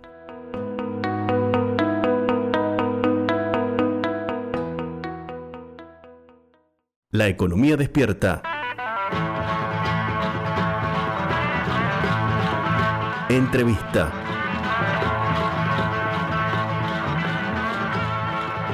Estamos en diálogo telefónico con Martín Emstein, quien es analista económico, docente e integrante del Centro de Economía Política Argentina, más conocido como el CEPA. Presentaron recientemente un informe respecto a la facturación de la última década, facturación ganancias de las 500 empresas más grandes de Argentina. Para hablar sobre esto, y más que nada, muy oportuno el informe porque estamos en momentos, se está llevando adelante el coloquio de ideas en la ciudad de Mar del Plata, eh, lo hemos eh, molestado. Gracias Martín por atendernos. Javier Vicente te saluda. Hola Javier, buen día, ¿cómo andas? Muy bien. A ver, ¿con qué se encontraron en el análisis de la facturación de estas 500 grandes empresas en la última década? Bueno, lo primero que notamos es que eh, a pesar de una especie de mito fundado de que al empresariado le va mal con los gobiernos populares, lo que nos eh, llamó la atención, lo que encontramos como hallazgo, es que si miramos de manera comparada la última década de cómo le fue a las, a las 500 eh, empresas de la cúpula, las más importantes de eh, la economía nacional, les ha ido significativamente mejor durante el gobierno de Cristina que durante el gobierno de Macri. Y esto, la verdad que hace un poco de ruido, llama la atención, sobre todo, insisto, pensando en ese, en ese mito que, se ha construido. Eh, en todo el periodo les ha ido muy bien, sí hay que reconocer que eh, si mirás la facturación promedio anual entre el 2012 y el 2019 de las 500 empresas de la cúpula, eh, acumulan 240 mil millones de dólares por año de facturación de esas 500 empresas, pero lo llamativo es que en el contexto del gobierno de Cristina, ese, ese promedio se va hacia arriba, mientras que en los cuatro años del gobierno macrista el promedio tiende a irse hacia abajo. Sí, ¿eso por qué crees que, que ocurre? El hecho de que vos decís que las, las, empresas no ven esto como algo positivo, sino como no, no lo tienen en cuenta al momento de hacer declaraciones, por ejemplo, los principales CEOs de estas empresas respecto al, rumbo económico del país. Bueno, yo creo que hay dos componentes. Uno fundamental de una sobreideologización de los gobiernos en la Argentina. ¿sí? Es una mirada que tiene el empresariado en general, hay un sesgo respecto a, a los gobiernos de corte popular, de mayor intervención, que esconde lo que, lo que planteábamos recién. En algún punto esos gobiernos que promueven el consumo interno, la expansión del nivel de ingreso o la expansión del de, empleo, generan mejores condiciones para que aumenten sus ventas y por ende sus ganancias. Esa es la, la, la primera gran cuestión.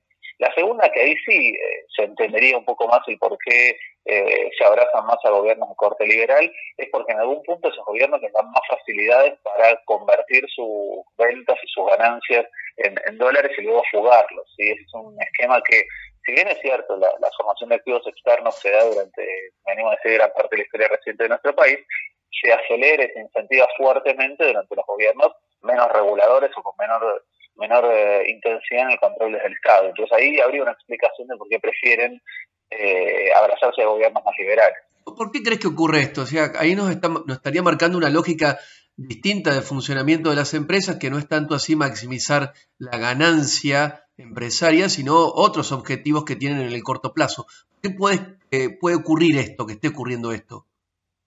Bueno, es, es como decías recién, es porque efectivamente a pesar de tener una menor rentabilidad, menor volumen de ventas y por ende menor, menor eh, margen de ganancia, tienen mayores facilidades para exteriorizar esta ganancia, para, para derivar y girar esas ganancias al exterior, eh, y eso es un incentivo suficiente, entiendo yo, como para, eh, para posicionarse en favor de ese tipo de gobiernos. Pero claramente lo que hay que entender es que es en el contexto de los gobiernos que ellos califican que el empresariado califica como gobiernos populistas, gobiernos con exceso de protagonismo del Estado, o gobiernos no, eh, no proclives al mercado, son esos gobiernos los que les generan mejores condiciones para aumentar sus volúmenes de venta.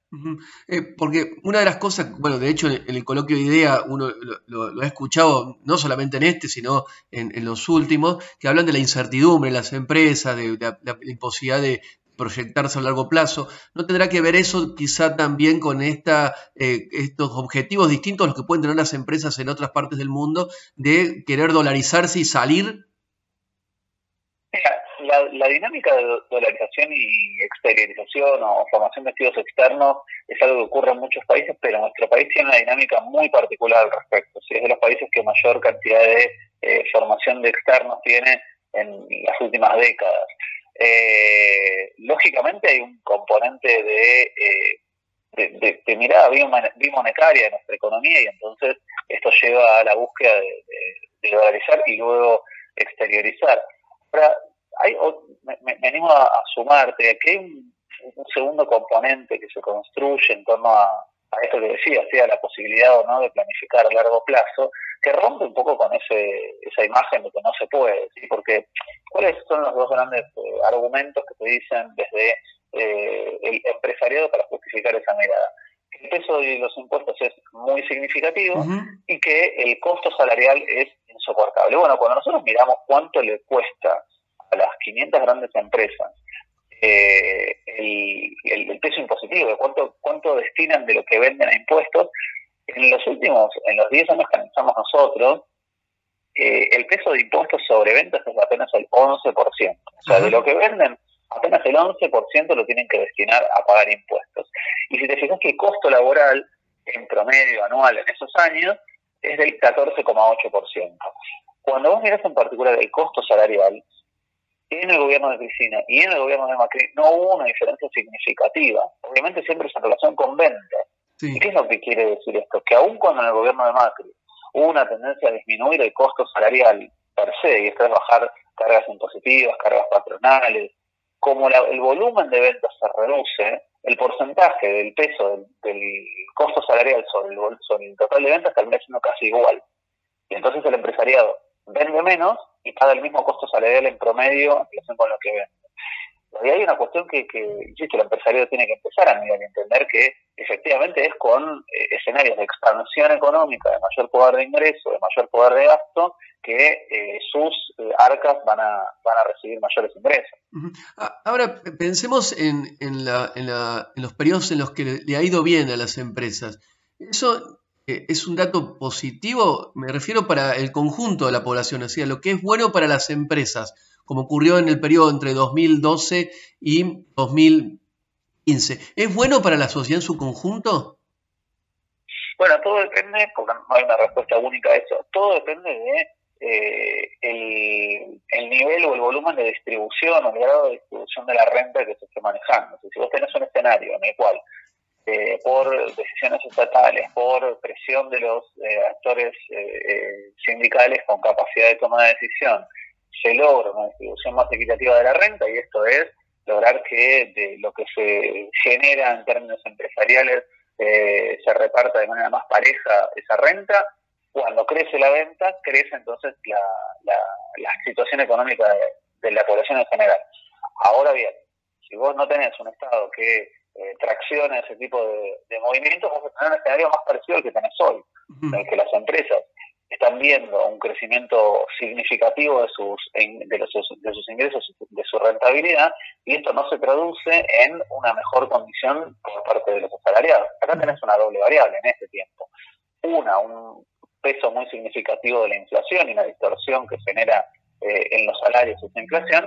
Segundo, que hay un escenario de negociación de salarios que siempre viene corriendo de atrás y entonces esto se traduce en mayor ganancia para el empresariado. Entonces vos podés tener mayor volumen de ventas, como ocurrió por ejemplo entre el 2012 y 2015, con mejor distribución de la renta, o mayor volumen de ventas, como estás viendo, sobre todo en este tiempo, desde la salida de la pandemia en adelante, sin esa redistribución de la renta y con mayor concentración de la ganancia. O sea que la, clave es la redistribución que queda en manos del Estado para que la ganancia de las empresas, esa rentabilidad de las empresas, se derrame en la población.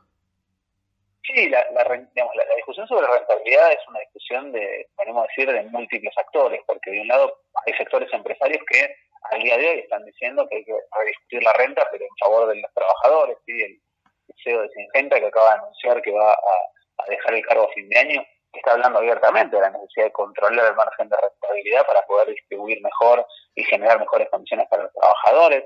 Eh, me parece que eh, ese sector en principio es el que tiene que empezar. ¿sí? De hecho, volviendo a la cuestión del coloquio IDEA, el, lema de este año que eligió el, coloquio es ceder para crecer.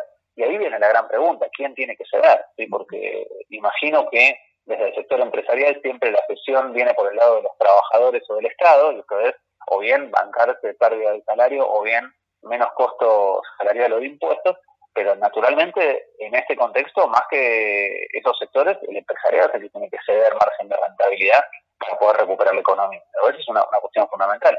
En esa mesa de negociación de la redistribución del, de cómo redistribuir mejor, mejor de, mejor manera el ingreso, además del empresariado hace falta que los actores sindicales tengan un rol mucho más activo y que el Estado actúe mediando, terciando, negociando en ese, en ese, en ese binomio en favor de los intereses de los trabajadores. Contamos a la audiencia que estamos dialogando con el analista económico del CEPA, Martín Emstein. Volviendo, te traigo a la actualidad. Vos mencionaste lo que está ocurriendo hoy por hoy, donde a las grandes empresas, a sobre todo a estas 500 grandes empresas que ustedes analizaron, está yendo bien y al conjunto de la población, a la mayoría, no le está yendo bien. Y eso es quizás sea por un problema de distribución, pero también porque tenemos una dinámica inflacionaria muy fuerte donde los precios están subiendo a una velocidad que asusta realmente. ¿Cuánto tienen que ver estas 500 grandes empresas en esa dinámica que estamos teniendo hoy en los precios?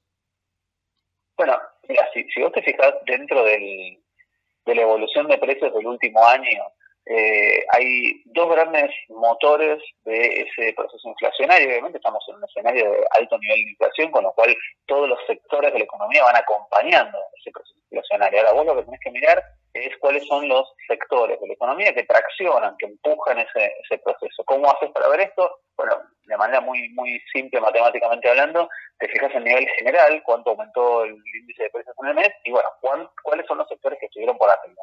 Y lo llamativo es que a lo largo del año, los dos grandes sectores que, o los tres grandes sectores que en realidad traccionaron fuertemente la inflación son alimentos, prendas de vestir y calzado y turismo y hotelería. Voy a hablar de atrás para adelante. Sí, turismo y hotelería tiene un componente, venimos a decir, de reactivo frente a lo que fue la, caída del, sector en la pandemia. Entonces hay un proceso de recuperación de ese margen de rentabilidad perdido en el contexto de la pandemia no lo estoy justificando, simplemente lo estoy explicando. Ahora, cuando vos mirás el, hacia adentro del sector de prendas de vestir y alimentos, lo estás notando que hay una disputa por la rentabilidad clarísima. ¿sí? Eh, en el caso de prendas de vestir es un sector privilegiado y protegido por la política del gobierno nacional, con restricción de importaciones, y lo estamos viendo en el último tiempo sobre todo, con la dificultad que implica seguir importando bienes finales, y a pesar de esto, está en un proceso sostenido de aumento de precios por encima del nivel inflacionario. Un sector que además no tiene ni la particularidad de tener mayoritariamente eh, empleo registrado, ni aumentos por paritaria de sus empleados, ni un costo eh, aumentado en términos de insumos que les justifique el aumento, y sin embargo son motores de esa inflación. Bueno, pensemos en cuáles son los componentes empresariales que motorizan al, al, a la industria textil y ahí te vas a encontrar con algunos actores. Ahora, lo dejé a propósito para el final, si vos te fijas lo que ocurre dentro del sector de alimentos, te encontrás con empresas muy significativas en nuestro país, como Arcor, como Ledesma, como Molinos, que tienen una incidencia muy significativa en el aumento de precios y que al mismo tiempo están mostrando en lo que va del año, los primeros, los primeros seis meses del 2022, un, eh, un margen de rentabilidad de ganancias 22% superior a todo el año pasado medido en dólares. Para, para, te detengo, te detengo ahí, eh, eh, Martín. 22% medido en dólares superior al año, año pasado. Exactamente. Es muchísimo. Sí, sí, sí. Es muchísimo y esto, es, esto se explica por dos variables. Una, por un boom de ventas, y hay un proceso de aumento en el volumen de ventas de eh, estas empresas, pero sobre todo porque en ese boom de ventas aumentan su margen de rentabilidad en la medida que el costo salarial va perdiendo, va, va perdiendo peso. Pensemos de esta manera si las empresas venden más a mayor precio, pero no aumentan salarios en eh, relación con el aumento de precios que están, blanqueando, que están planteando, la diferencia de aumento de precios es ganancia para el empresariado. Así de simple. Esto es lo que marcó Rubinstein, el viceministro de Economía, cuando habló de los márgenes exagerados que están teniendo las grandes empresas, que están por encima del promedio histórico. Sí, exactamente. Y, no podemos acusar a Rubinstein de ser un economista Justamente, ni, sí. ni, ni, heterodoxo, ni kirchnerista, ni, ni contrario al mercado. ¿sí? La, mirada de Rubinstein respecto a la rentabilidad empresarial lo, lo que pone en evidencia es que es muy, pero muy alarmante o muy, muy llamativo el, crecimiento de la rentabilidad empresarial. Pero eso, insisto, se da por un lado por eh, el, traslado a precios de la expectativa inflacionaria que se convierte en una especie de profecía autocumplida, ¿sí? como hay sensación de que va a seguir habiendo aumento de precios, hay un proceso de remarcación hacia adelante, como dijo el, el dueño de la anónima Brown, eh, que lo que genera no es otra cosa que mayor rentabilidad para el sector que avanza en ese proceso de aumento de precios especulativos. Eh, y, bueno, ¿y cómo, cómo puede eh, eh, intervenir el Estado en esta situación? Vos mencionaste el tema de los salarios, que representan apenas el 11% en los costos de las grandes empresas. ¿Hay margen para apreciar en esa disputa distributiva que, está ocurriendo hoy en la Argentina, que se ve reflejado en los precios por parte del Estado? Sí, porque siempre se acusa, o por lo menos una parte de la biblioteca acusa a, las subas salariales de ser motores de la inflación. Desde tu punto de vista, esto no es así. Mira, yo tengo tres, eh, tres herramientas que pienso como posibles para atacar esta, esta dinámica. Eh, la primera y la más, eh, venimos a decir la más a mano, sería controlar los controlar precios. Y esto es tener una, Secretaría de Comercio que esté eh, alerta y monitoreando aumentos de precios. Para lograr esto tendrías que tener una Secretaría mucho más potente en términos de capacidad de inspección que hoy no tenés. Eh, y desde que inició el gobierno de Macri para acá, no hubo voluntad de reestructurar esa Secretaría de Comercio para que actúe como, como vedora, como, como controladora de que no haya exceso en los aumentos de precio. La segunda cuestión que se me ocurre, que es lo que planteaba el viceministro Rubinstein, es meterse a discutir rentabilidad empresarial. Eh, y acá tenés un factor que venimos a decir es, eh, es esencial, que es que tenés que tomar la decisión política de ir por ese lado. Tiene que haber una voluntad política desde el Estado de empezar a limitar, a cuestionar el exceso de rentabilidad o esos márgenes extraordinarios de rentabilidad. Pero la tercera cuestión, que eh, a mí me parece es eh, mucho más a corto plazo y que requiere como una especie de, medida urgente, es tomar decisiones estatales que lleven a una recomposición rápida del poder de compra. ¿sí? Esa sería una forma de lograr que, primero, baje el margen de rentabilidad de las empresas, pero al mismo tiempo ese margen de rentabilidad se que hacia los y las asalariadas. ¿Cómo? A partir de medidas que ya adoptó este gobierno, ni bien asumió, como la de decretar aumentos por suma fija para los y las trabajadores. Sobre esto en particular, dos cuestiones.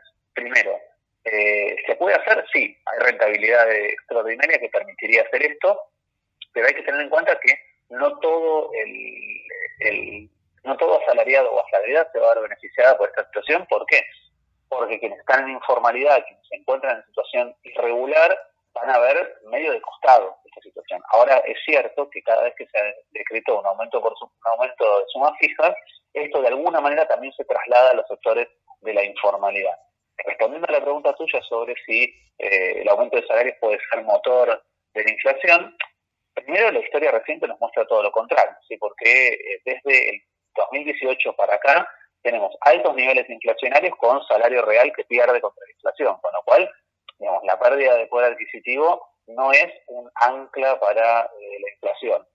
Segundo, el propio Fondo Monetario Internacional, en discusiones recientes, plantea que el origen de los ciclos inflacionarios en el mundo en el tiempo más reciente no está asociado a las dinámicas tradicionales de expansión del empleo, expansión del salario y por ende del consumo, sino que está asociada con factores externos como el aumento de commodities, la guerra de Ucrania, la disparada de eh, costo de fletes en el contexto de la pandemia, y que entonces los salarios no son motor de ese proceso inflacionario y que por ende habría que pensar que la inflación no se va a reducir por la vía de salarios, sino que se va a acomodar cuando se acomoden las otras variables, y una vez que esto ocurra, con aumentos de salarios se puede recomponer el salario real.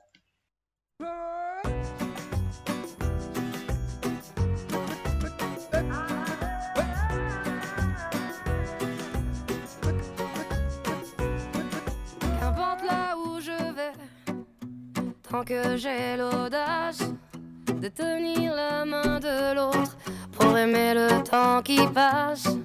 Dans tout ce que je fais, la rage et l'amour s'embrassent. Qu'elle soit mienne ou qu'elle soit vôtre, la vie nous dépasse. Que vendrá, que vendrá. Yo escribo mi camino sin pensar, sin pensar dónde acabará. ¿Qué vendrá? ¿Qué vendrá? Lo que viene es el cierre de este programa de sábado de la economía despierta después de haber escuchado a Martín Epstein, analista económico del CEPA, del Centro de Economía Política Argentina, haciendo referencia al estudio que presentaron esta semana donde muestran cuál ha sido el desempeño de las 500 principales empresas en Argentina en cuanto al nivel de ganancia y facturación. Muy interesante la entrevista que vamos a estar compartiendo con ustedes en el Spotify del Toque Radio. Muy bien, sí, sí, gran entrevista y, y bueno, le vamos a dar también difusión a través de ese de ese hermoso medio que es Spotify y todo el streaming. Recién me está contando en el corte que se bajó de Spotify. no sea mentiroso. no cuente esa cosa. Dice que se pasó a YouTube Premium. No está el toque radio en, en YouTube Premium. No, no, pero sí tenemos. Ah, eh, tenemos el canal de YouTube, Tenemos sí. canal de YouTube en el cual hemos. eh, Pero no tiene el- todo el contenido de podcast que sí No. tiene el Spotify de Al Toque Radio. Exactamente. Bueno, pero la FM al toque está, es muy di- diversificada. o Sí, sea, es estamos- multi- estamos- multimedial. Sí, Sí, sí. no sé cómo se dice. Multiplataforma. Multiplataforma. Lados, está. ¿no? El programa. ¿no? que La quiere arreglar, la quiere arreglar porque se bajó del Spotify y ahora no escucha más al toque radio. El programa que aprovecho para meter chivo, el, el- el programa que hicimos este año con junto junto a Darío Bartochón y, Pil- y Pilar eh, Agote, este el programa de música tiene sus tres Adentro. emisiones ahí en, en YouTube. Se me fue la música por discutir con usted. Bueno, ¿qué estábamos escuchando para cerrar?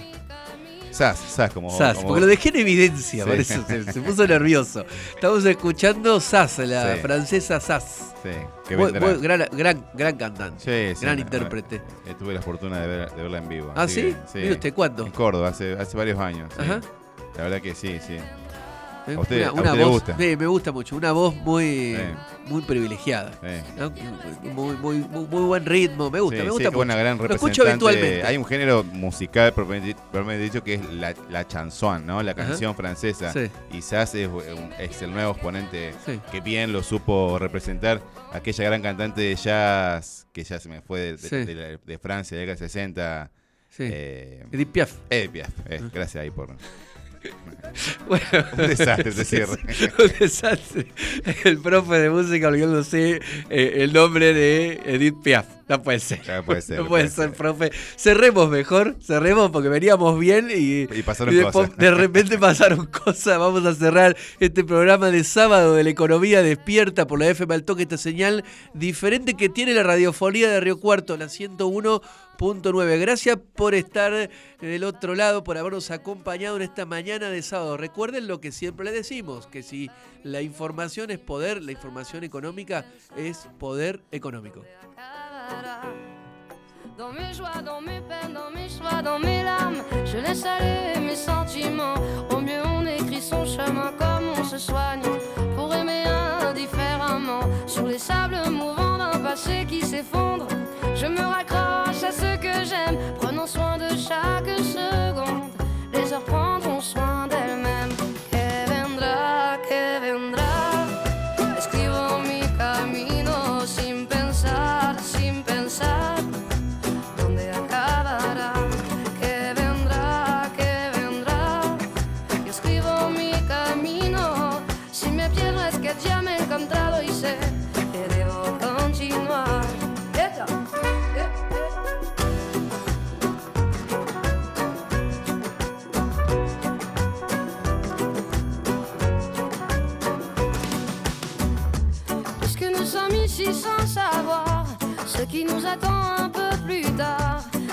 Parler mon instinct me guérit. Puisque tout cela est bien trop court, j'aimerais jusqu'à mon dernier jour, jusqu'à mon dernier souffle de vie. Que vendrá, que vendrá, jusqu'où j'irai, j'en sais rien, sin pensar, sin pensar sans penser à demain. Que vendrá, que Si me pierdo es que ya me he encontrado y sé que debo continuar.